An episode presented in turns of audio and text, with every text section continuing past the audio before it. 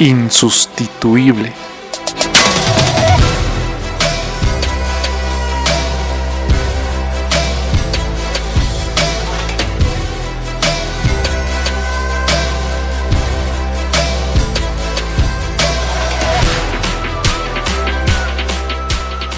Bienvenidos al podcast de Insustituible, el podcast diseñado para personas que están dispuestas a sobresalir del montón.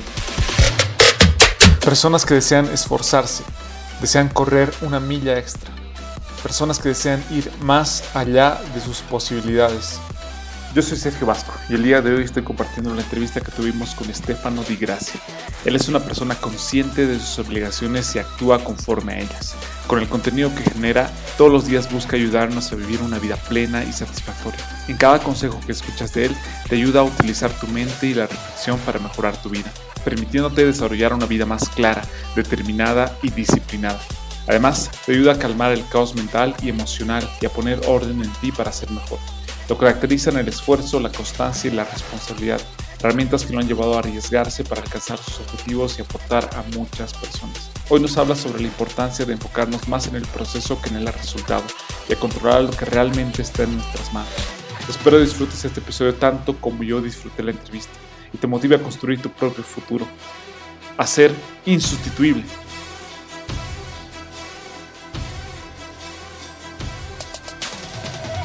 Yo creo que soy una persona que busca todos los días mejorar en algún aspecto de su vida, de aprender de sí mismo, de aprender de los demás. Y yo creo que una cuestión que me caracteriza, me define muchísimo, es eh, tal vez que intento todos los días definir qué controlo y qué no controlo en mi vida, y el propósito lo voy llevando poco a poco, ¿no? Con paciencia, con claridad, con acción y con disciplina.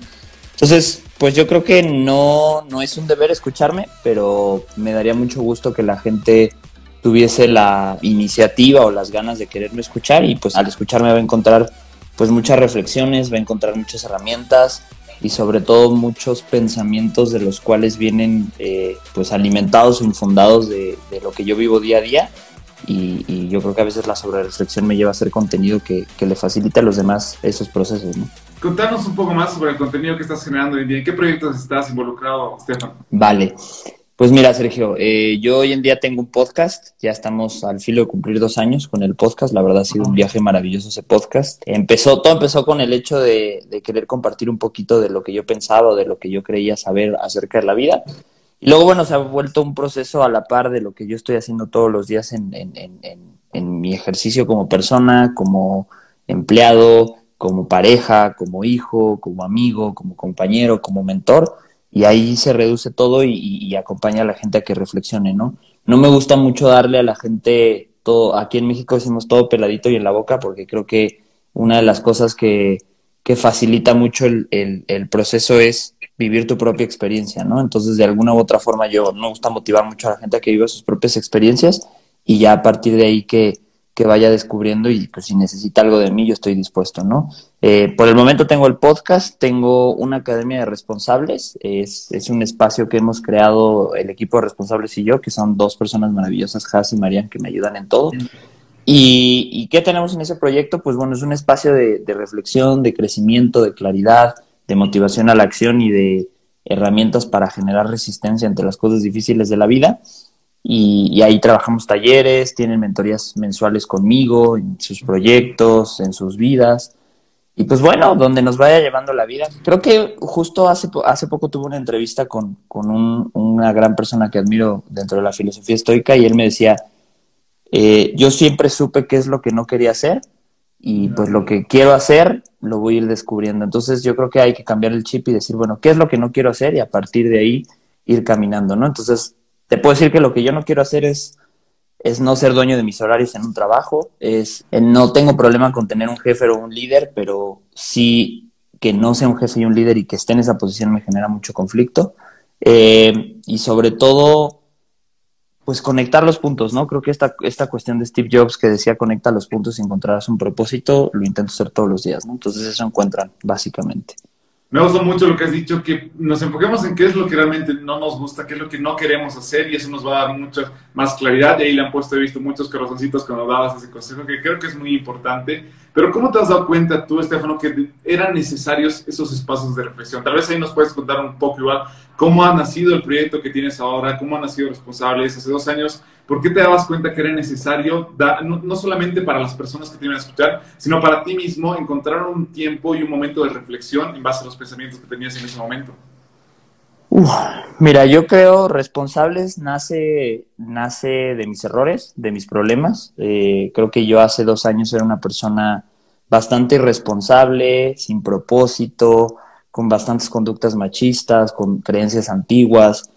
Y pues finalmente eso es lo que nos va, o, la sociedad es lo que nos va construyendo de nosotros, ¿no? Si no somos conscientes. Entonces, em, de alguna u otra forma, cuando, cuando actúas de esa manera poco virtuosa en la vida, tienes que enfrentar el peso de tus consecuencias y una vez que enfrentas el peso de tus consecuencias tienes de dos, o quedarte ahí e irte más a la profundidad y a la oscuridad hasta que, bueno, eventualmente destruyas tu vida o destruyas la vida de los demás, porque destrucción hay, o te hagas responsable, ¿no? Te hagas responsable de que te des cuenta que lo que hiciste, pues no es que no estuviera bien, simplemente no era el camino virtuoso, no era el camino de una vida plena, de una vida satisfactoria, y primero te perdones a ti mismo y perdones a, también a los que te hicieron daño y luego de ahí proponerte trabajar y trabajar y trabajar en ti, en ti, en ti, en ti, para después poderte entregar al mundo y a, y a la gente, ¿no?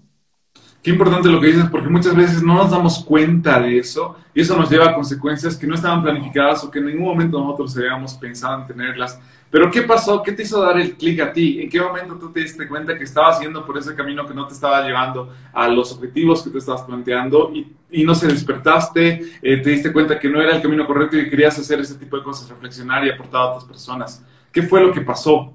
Pues mira, en concreto, lo que ahorita lo reflexiono, en concreto lo que pasó fue que yo estaba viviendo una vida en la cual trabajaba pues por trabajar, o sea, no tenía como la intención de hacer algo positivo en el mundo. Yo trabajo, que ya estoy casi terminando ese trabajo, trabajo coordinando un área de psicología en un DIF, que es un DIF para, para los que no son de México, es el, el sector del gobierno que se encarga de las personas vulnerables, de la familia, de los adultos mayores, de los niños. Pues yo me encargaba de coordinar esa área y pues evidentemente bastante infeliz. Em, mi, mi, semana se reducía en estar desvelándome y tomando y, en fiestas de martes a, sábado, a veces hasta los mismos domingos, ¿no? Eh, ese era un punto. El otro punto era que eh, vivía al día, pero no vivía al día. O sea que voy, simplemente vivía por vivir, no disfrutaba mi presente, sí estaba en el presente, pero no disfrutaba mi presente. Y dos, eh, pues lo que más me hizo pensar en todo esto fue que defraudé a mis papás en, la situación en, cómo me estaba comportando financieramente, cómo me estaba comportando como profesional, ellos me lo dijeron, y luego a mi novia, ¿no? La defraudé siéndole infiel, la defraudé siéndole agresivo. Entonces llegó un momento en que todo ese peso, esas consecuencias, pues me hundieron, ¿no? Y llegó un día en el que me acuerdo que me senté en mi habitación, así como la canción, y me puse a llorar. Y fue cuando dije, oye, no estás haciendo nada de tu vida. ¿A dónde vas a llegar? ¿Qué quieres hacer? Y entonces empezaron a surgir todas esas preguntas y de verdad la pasé muy mal ese día. O sea, la pasé terriblemente mal.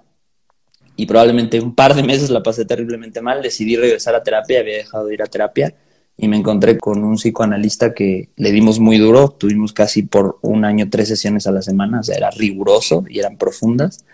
Y ahí me fui descubriendo poco a poco lo que quería la vida, ¿no? Yo creo que siempre todos sabemos lo que queremos de nuestra vida, lo que pasa es que no tenemos el suficiente valor y la suficiente estrategia para hacerlo, ¿sabes? Entonces yo sabía perfectamente qué esta persona quería hacer, solamente que no me atreví a hacerlo, ¿no? Y ahora poco a poco me estoy atreviendo, no digo, llevo dos años, o sea, para los que nos estén escuchando y quieran hacer esto de su vida, háganlo, pero no sean impacientes. No va a suceder en un año, no va a suceder en seis meses, va a suceder en años. Y, a veces vemos a la gente que está allá arriba y decimos, va, me encantaría vivir esa vida, me encantaría ser parte de ese círculo. Y hasta te da como envidia, ¿no? Porque dices, ¿cómo lo logró tan fácil y todo? Pero en realidad hay muchos, muchos, muchos años de trabajo. Tú lo único que estás viendo es el resultado de esos años de esfuerzo, de sacrificio, de responsabilidad, de, de claridad, de acción, ¿no? Entonces, pues sí, básicamente eso fue lo que, lo que me llevó a, estar acá. Tienes toda la razón. Muchas veces esperamos que los resultados salgan de la noche a la mañana cuando muchos éxitos se construyen en 10 años y parece que hubiera sido de la noche a la mañana. La clave está en que seamos constantes para alcanzar lo que nos estamos poniendo. Que me parece importante igual preguntarte por qué los podcasts. ¿Y por qué te hago esta pregunta? Porque tal vez en México es mucho más socializado los podcasts, ya hay muchos podcasts que los escuchamos, incluso Bolivia, pero creo que Bolivia recién el 2019, el 2020 explotó hasta los podcasts. ¿Por qué has decidido tú en ese contenido, tal vez igual para explicarnos un poco? Sé que hay personas que no conocen el podcast, yo que vivo acá en Bolivia, sé que les quiero explicar qué es eso del podcast y me miran con una cara de, ¿por qué? Qué raro, ¿por qué estás hablando sobre eso? Si nos puedes explicar un poco por qué has decidido generar ese tipo de contenido y por qué también, y va ligado con eso, por qué enfocado a poder ayudar a otras personas también. Mira, siempre, siempre que la gente me pregunta los podcasts y me doy cuenta que no tienen información previa, para achicarles la curva de aprendizaje es es como un programa de radio que lo puedes escuchar las veces que quieras, a la hora que quieras. Es como una canción, pero no es una canción. Entonces, ¿por qué el podcast, Sergio? Pues la verdad, mira, te voy a decir, intenté hacer contenido. Yo siempre quise hacer contenido. Mira, esta onda que mucha gente dice que hago contenido, hice, empecé a hacer contenido para ayudar a los demás. No la creo a veces, o sea, creo que a veces los que hacemos contenido es una cuestión de ego, es una cuestión porque queremos que nos aplaudan lo que somos o lo que queremos ser o lo que decimos que somos pero no somos.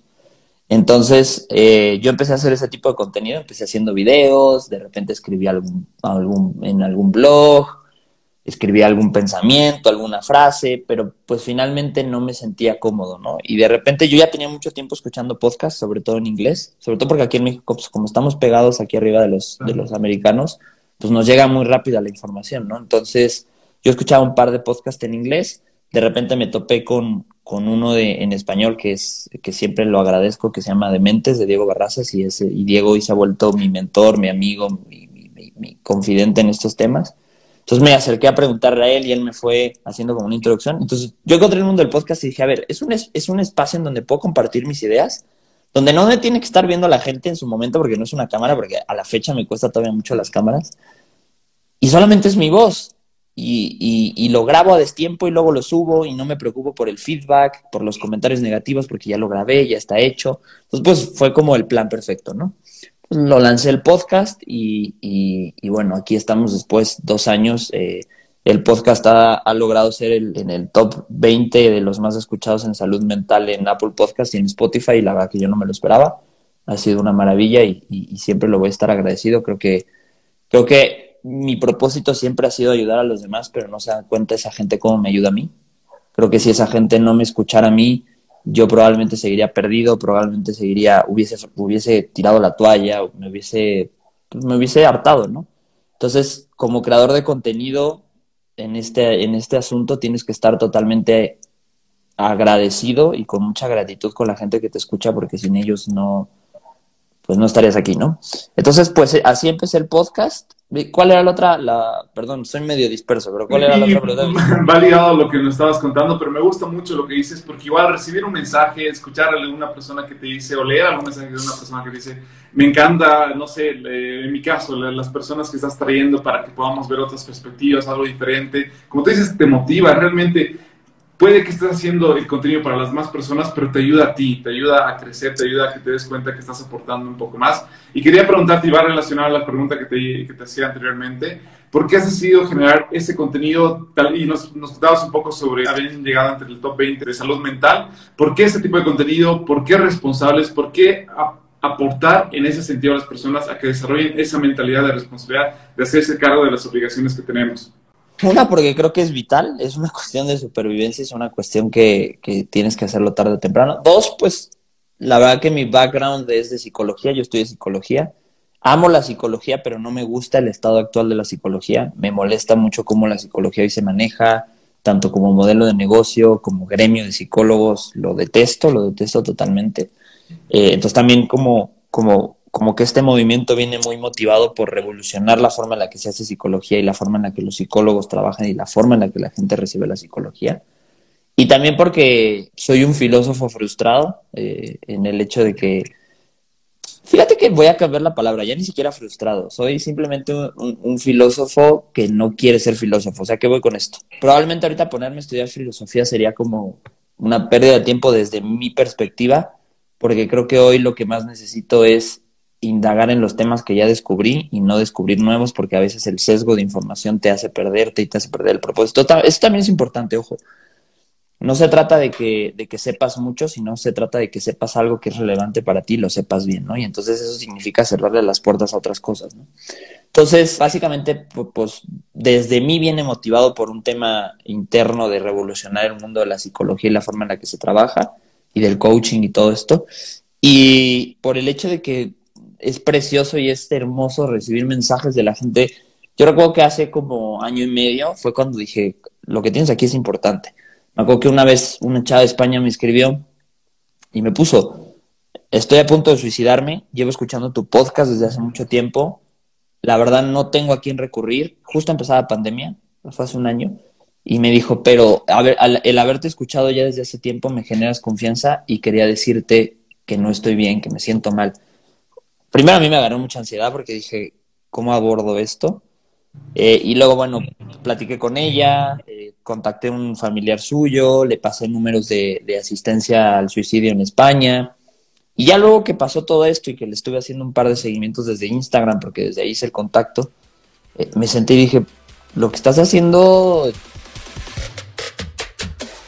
ya importa, o sea, ya no es un proyecto en el cual tú te sientas y hablas de ti y hablas de la vida, o sea, ya estás generando un impacto. Responsabilízate con ese impacto, disciplínate con ese impacto, ¿no?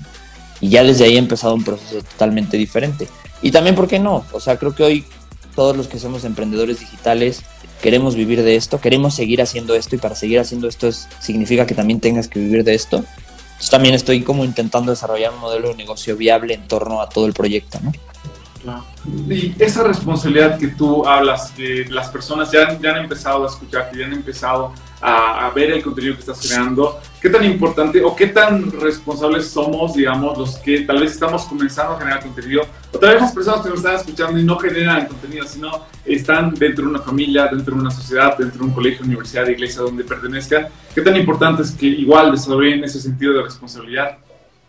Fíjate que hay una frase que me gusta mucho de Seneca y él decía, y por eso te, lo, voy a explicar el punto, el ignorante culpa a los demás, el, el filósofo se culpa a sí mismo y el sabio no culpa a nadie. Y esa es la responsabilidad. La responsabilidad es cambiar la palabra culpa por responsabilidad. ¿Qué pasa con la culpa? La culpa es un mensaje de dos vías. Es un mensaje de queja, ya sea para los demás o para ti, y es un automensaje que te está diciendo no puedes hacer nada por ti. Ser culpable es ser víctima. Y hay ciertas cosas, hay ciertos asuntos en la vida en las que somos lamentablemente víctimas.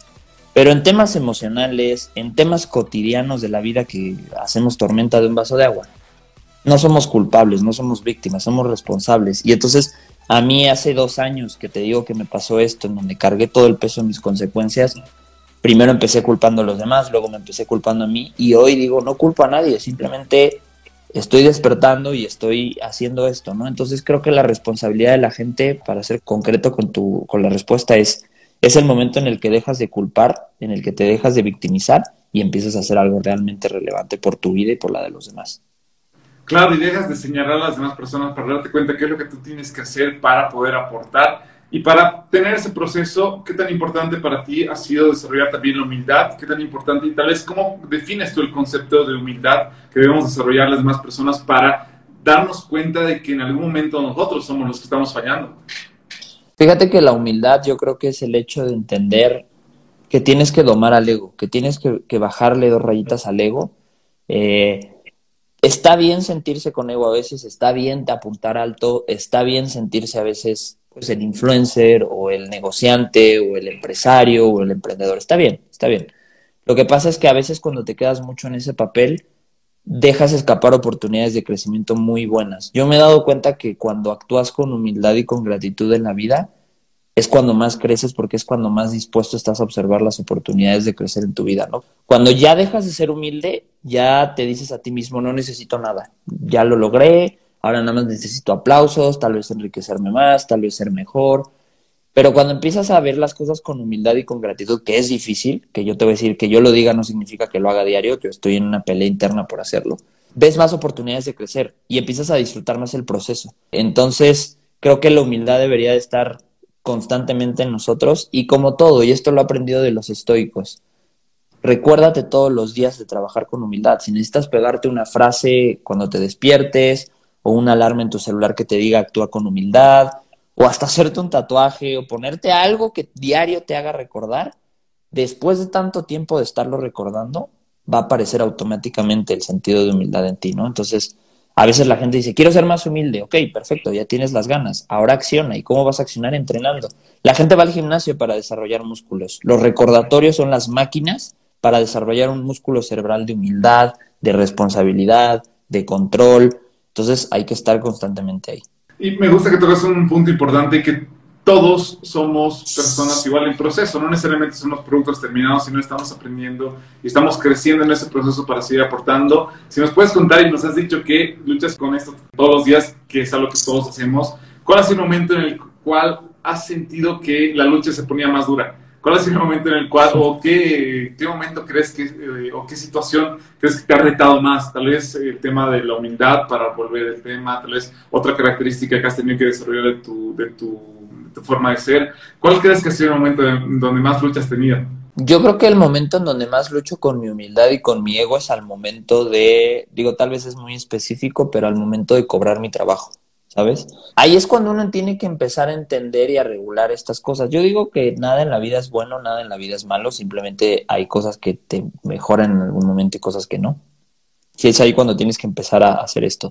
Como punto tal vez ese. Yo creo que yo creo que un, un, ejercicio que tal vez a mí me ayuda mucho a actuar con humildad, si lo podríamos llamar así, es todos los días definir qué controlo y qué no controlo de mi día, ¿sabes? Últimamente he estado mucho en esa onda, entonces yo siempre en las mañanas intento al menos, yo llevo un, diario personal ya desde hace un tiempo y es, es lo que me hace mantener la cordura, la humildad, la gratitud, el orden, la productividad, es una super herramienta.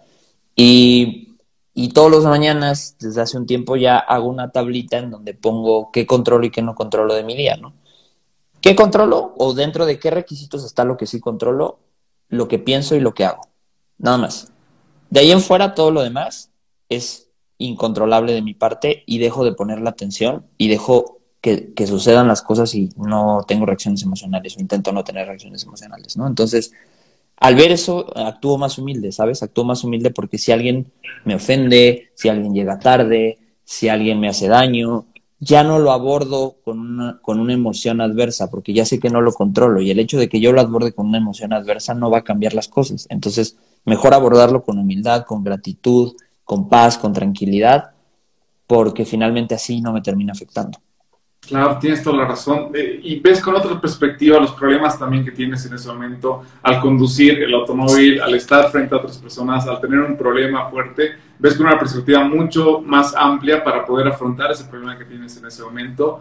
Y creo que algo importante se viene a la cabeza y una pregunta que sé que para muchos jóvenes es muy difícil en este momento que están en la universidad, porque muchas personas que escuchan el podcast insustituibles son personas que están a punto de acabar la universidad ¿Cómo haces para controlar tu tiempo? Nos decías que antes de poder hacer este proyecto de, responsables, eras una persona que tal vez estaba simplemente haciendo varias cosas a la vez, que incluso estaba de fiesta de, sábado a lunes, pero ¿qué haces ahora para poder controlar el tiempo que tú tienes? Me gusta mucho y si puedes abordar igual un poco cómo manejas la, la agenda, el diario que tienes para poder contarnos un poco de las herramientas que utilizas para manejar tu tiempo. Ya, claro, con gusto. Mira, como tal, controlar es difícil porque el tiempo es algo que está fuera de, mis manos, sino lo uso mejor, lo uso inteligentemente, lo uso consciente, ¿no? Eh, creo que lo primero que, tal vez hablando ya de manera concreta, no tan filosóficamente, de manera concreta lo que yo tengo es que aquí en el celular tengo los recordatorios. Entonces tengo una lista donde voy anotando todo lo que tengo que hacer. Todo, todo, todo, todo, todo. Literalmente, desde cosas de podcast, desde cosas del trabajo, cosas de proyectos, hasta cosas personales, ¿no? Y luego todos los días en la mañana, a la par de escribir mi diario personal, que ahorita abordamos ese tema, veo mi lista y voy acomodando en horarios y en tiempos y en el calendario para que saber cuándo lo tengo que hacer y todo. Eso es fundamental para saber ocupar el tiempo de la mejor manera. Después también entiendo que finalmente el esfuerzo depende de mí, el resultado no. Entonces, he aprendido o, he, intentado comprender últimamente que por más que me esfuerce, a veces el resultado no es lo que quiero y eso no tendría por qué afectarme, ¿no? Entonces, creo que a veces la gente se desvela de más o a veces la gente trabaja más horas y eso no cambia el resultado. A veces el resultado está fuera de tus manos y lo único que tienes que hacer es esforzarte, pero sin lastimarte y sin hacerte daño, ¿no? Entonces, eh, también eso es bien importante. Tenemos que quitar mucho esa creencia o esa esta idea de trabajar 22 horas y dormir poco, porque tu cuerpo es lo más importante. El cuerpo es el vehículo y es, es el principio y el fin de las cosas, ¿no? Entonces, si no te alimentas bien, si no duermes bien, si no haces ejercicio, si no conoces tu cuerpo, si no conoces cómo funciona tu cerebro de manera básica, no esperes salir adelante. O sea, primero tienes que conocer el vehículo que manejas y luego tienes que manejarlo virtuosamente, ¿no? Pongo siempre el ejemplo de, a mí me gusta mucho la Fórmula 1 y es como si tú hoy te volvieras un piloto de la Fórmula 1 y dices, ah, ya llevo años viendo la Fórmula 1, ya sé cómo manejar un carro. Claro que no. Primero tienes que ponerte a trabajar con los ingenieros, con los mecánicos, y, tienes que conocer el carro. Y luego todo eso se reduce a una hora de carrera. Entonces, a veces la gente cree que lo importante está en la carrera. Claro que no, la carrera nada más es el fin de una suma tremenda que tienes que hacer toda la semana para aprenderte la pista, el clima, la estrategia, y ahora sí todo se reduce a una hora. Entonces, a veces, ¿a, qué voy con esta analogía? A veces el esfuerzo de tu trabajo nada más puede ser una hora y haces un excelente trabajo, pero con que hayas hecho una hora, sirve. Y a veces estamos 12 horas trabajando y nada más trabajamos efectivamente una. Entonces, entender eso es muy importante. Tienes toda la razón, porque a veces nos, no sé, eh, toda nuestra energía se va en el trabajo y a veces igual en el resultado. ¿Y cómo tú, la pregunta decía, cómo haces tú para que la conversación interna que tenemos no te rebase ante el resultado, ante un resultado que tal vez tú no esperabas. ¿Cómo haces para controlar esa conversación interna y que el resultado deje de importar tanto?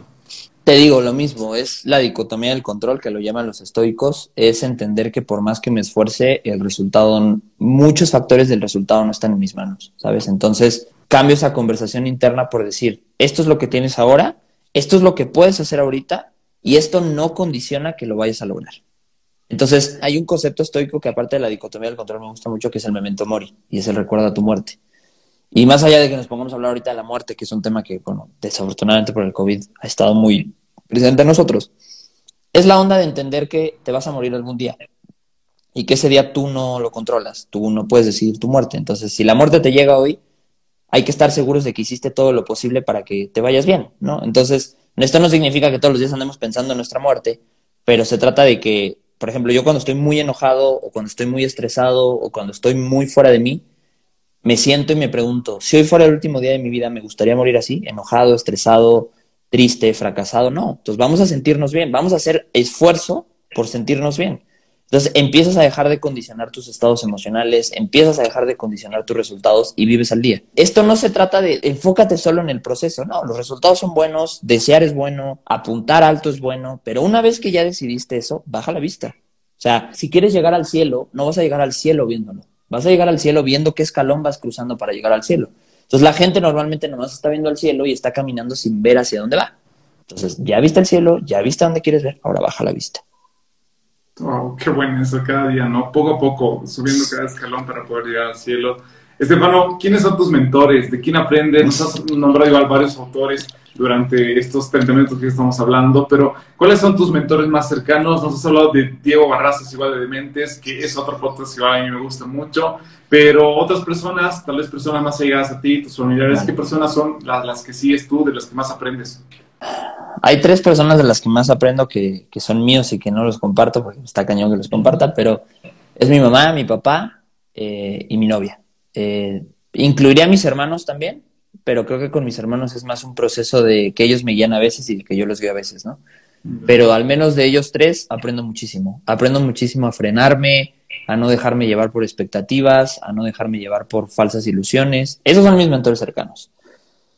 Mentores vivos, bueno, está el señor Diego Barrazas, que, lo aprecio y lo quiero muchísimo. Eh, y, ahora también, a ver, y esto es importante, nos han hecho creer últimamente que los mentores tienen que estar vivos y tienes que hablar con ellos.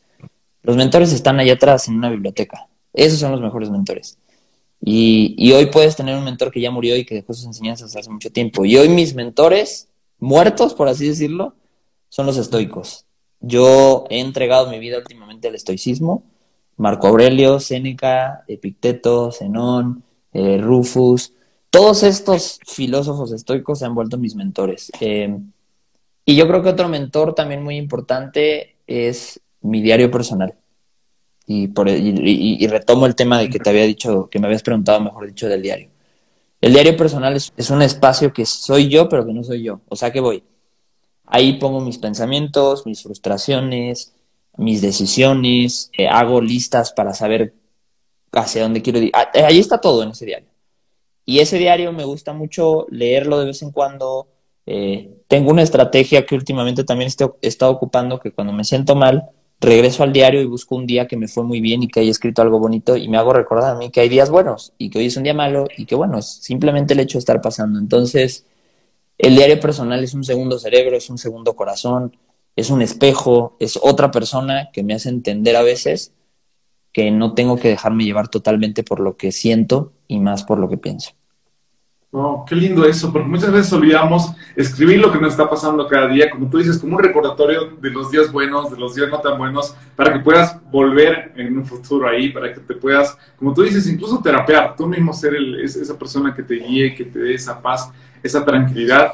Y me imagino, hablas en uno de tus podcasts, de tus episodios, que eso igual te ayuda a que puedas vigilar la paz que tienes y la, y la tranquilidad mental que tienes.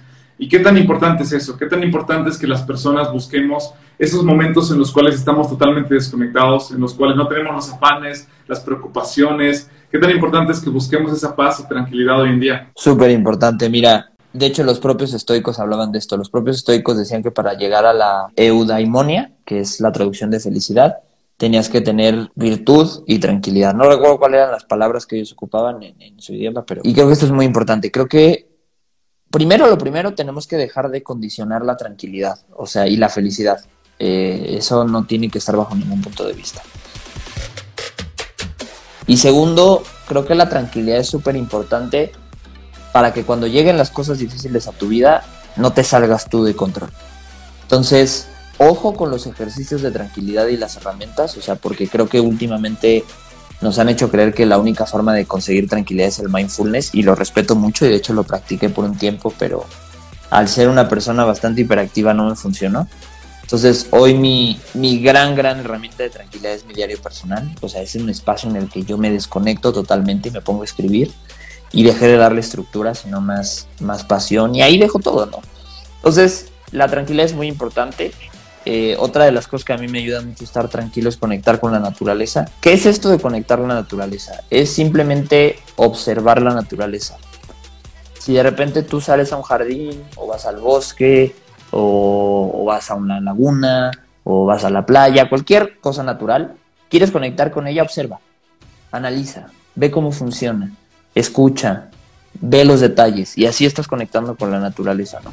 y hablando de los mentores, creo que ese es un gran mentor. Creo que la naturaleza es uno de los mejores mentores que tenemos allá afuera. ¿Por qué? Porque, digo, esto también es muy estoico, es la mejor forma de entender cómo funciona la vida. O sea, la naturaleza es la, regla más importante de la vida, es vives, mueres, creces, te reproduces, es natural, todo es un proceso, todo cambia. Entonces, también uno de los grandes mentores es la naturaleza, creo.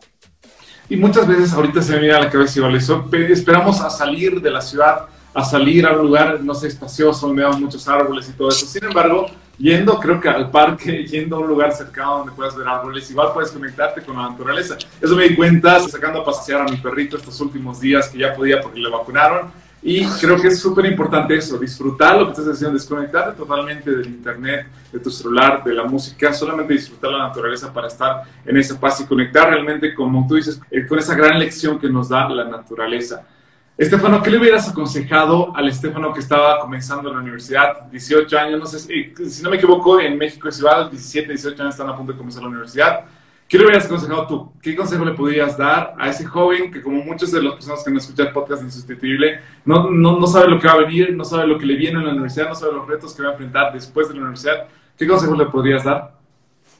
Probablemente sea una respuesta muy corta, perdón, pero no le diría ninguno, porque porque si yo no hubiese hecho lo que hice de adolescente, no sería lo que soy hoy, ¿sabes? Entonces, que le hubiese podido evitar algún sufrimiento o algo, no me hubiese gustado porque no hubiese aprendido la lección, ¿no? Entonces, hace tiempo, hace tiempo me metí a estudiar un poco la filosofía existencial y hay un ejercicio muy bonito de la filosofía existencial, que es una de las pocas cosas que rescato porque es muy difícil, muy complicada, pero básicamente este ejercicio te decía que tenías que pensar que ya estabas muerto, ¿no? Y que entonces en tu lecho muerte o lo que tú quieras, llegaba un ente, un fantasma, lo que tú quieras, ¿no? Y te decía, tienes dos opciones. Puedes cambiar algo de tu vida, pero vas a perder todos tus recuerdos y todas tus lecciones. Vas a empezar desde cero. O te quedas así y revives en el último punto que te quedaste, ¿no? Y si tú elegías cambiar algo de tu vida, el ejercicio, te, la respuesta del ejercicio era no estás viviendo provechosamente, no estás viviendo feliz, porque querer cambiar algo de tu pasado es querer cambiar lo que eres hoy, ¿no? Entonces, para mí fue muy importante esa lección, ¿no? Porque yo era una de las personas que siempre quería cambiar su pasado, que siempre quería que él hubiese, es que él hubiese, eh, ojalá, y, y, si no hubiese pasado esto, pero hoy me doy cuenta que, bueno, que, que gracias, y esto, esto tal vez es un ejercicio de gratitud, gracias a todo eso, gracias al, al, al desenfrenado de 18 años, al desinteresado de 18 años, al egocentrista de los 18 años, pues hoy no hubiese pensado como pienso hoy. Wow, qué buena respuesta me has dado, porque realmente es, ser grato con todo lo que te ha pasado y todas las enseñanzas que has tenido y también sacarle provecho a esos errores o esas circunstancias o momentos difíciles que hemos vivido todos, no necesariamente eh, es que algunas personas, eh, no sé, privilegiadas, otras no, algunas personas que tal vez ven un problema más pequeño que otras personas, todos hemos vivido momentos difíciles que nos han dejado alguna lección para poder aplicarle que nos pueden ayudar hoy en día. ¿Cómo defines tú el éxito, Estefano? Joder, está difícil, ¿eh? Nunca, o sea, creo que en algún momento lo he pensado, pero yo creo que el éxito, tal vez de manera muy práctica, es no sé, estar haciendo lo que hago hoy formalmente, tal vez esa sería mi definición de éxito a corto plazo. A largo plazo, ah, yo creo que, que vivir en control propio, que vivir en paz propia, ¿sabes? O sea, yo creo que ese sería el control, digo, el éxito, perdón, y tal vez le agregaría en el momento en el que me deje de preocupar por la opinión del mundo y de los demás, ¿no? Creo que ese sería, ese, ese para mí es un gran éxito, ¿no? Porque desafortunadamente vivimos bastante hipercríticos, tanto uno es crítico como los demás son críticos con uno mismo, y eso mata muchos sueños, eso mata muchas motivaciones. Entonces, pues yo creo que sí, yo creo que para mí ese sería el éxito tal vez. ¿Y cuáles son tus próximos objetivos? ¿Qué estás planificando para aquí a seis meses, un año, dos años? yo creo que sobrevivir primero, pero digo, creo que una de las cosas, una de las cosas que a mí me ha enseñado el COVID es, yo creo que hasta hace un año, hace año y medio, creíamos que teníamos control de nuestro cuerpo y de muchas cosas, de nuestra, de nuestra parte social, de salir a la calle, de cosas bien sencillas. Y el COVID nos dijo, espérate, no es cierto.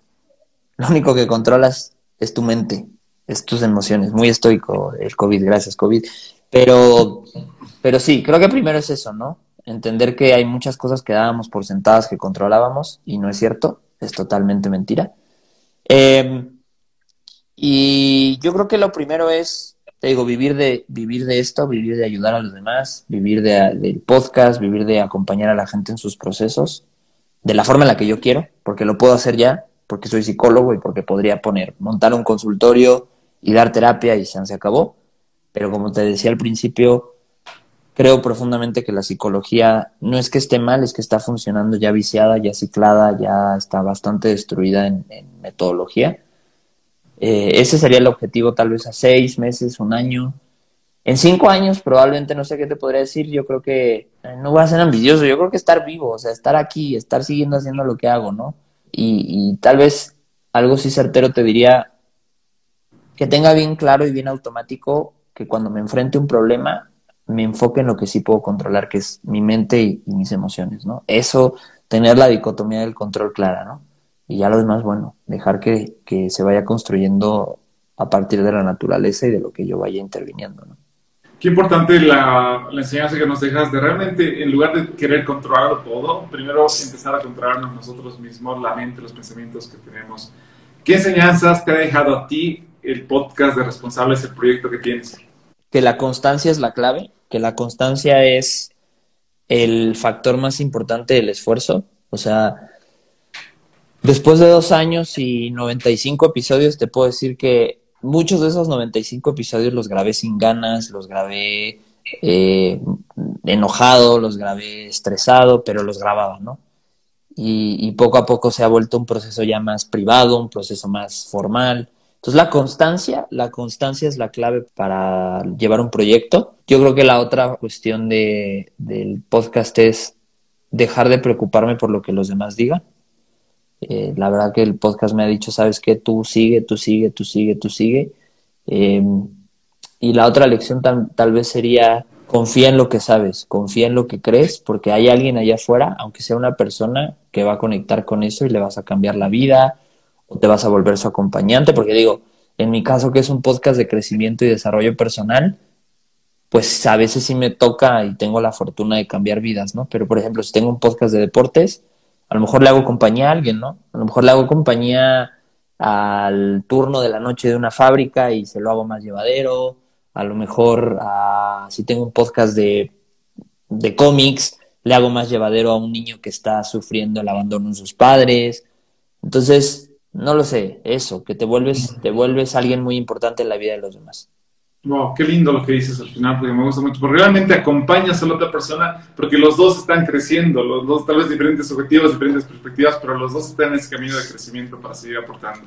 Para terminar, para las personas que se han quedado hasta el final, escuchando tu historia, escuchando los consejos que nos estabas dando, son personas que quieren sobresalir en el área que les apasiona. Según tu perspectiva, ¿qué tiene que ser una persona para poder ser insustituible? Uf. Ok, dos cosas. La primera, y parece repetitivo. Dicotomía del control. Aprendan a enfocarse en lo que sí controlan y de ahí esfuércense en hacer mejor, lo mejor posible en lo que sí controlan, que son ustedes, que son sus pensamientos y sus acciones. Y segundo, que para todo, todo, todo, todo lo que hagan en esta vida, visualicen con claridad, accionen con valentía y con voluntad y resistan con disciplina y coraje. Creo que eso es bien importante. Tengas un proyecto, una relación de pareja, una familia, un empleo, un propósito, una misión. Siempre eso, ¿no? Siempre, siempre, siempre, siempre, siempre. Y nada, que, sean responsables, que se den cuenta que no hay víctimas en esta vida, que no hay culpables, que simplemente hay responsables. Y bueno, lo típico, ¿no? Que, que crean en ustedes, o sea, que no se dejen llevar por las críticas de los demás, que cuando menos valor se den es cuando más recordatorios deben de tener de lo que valen.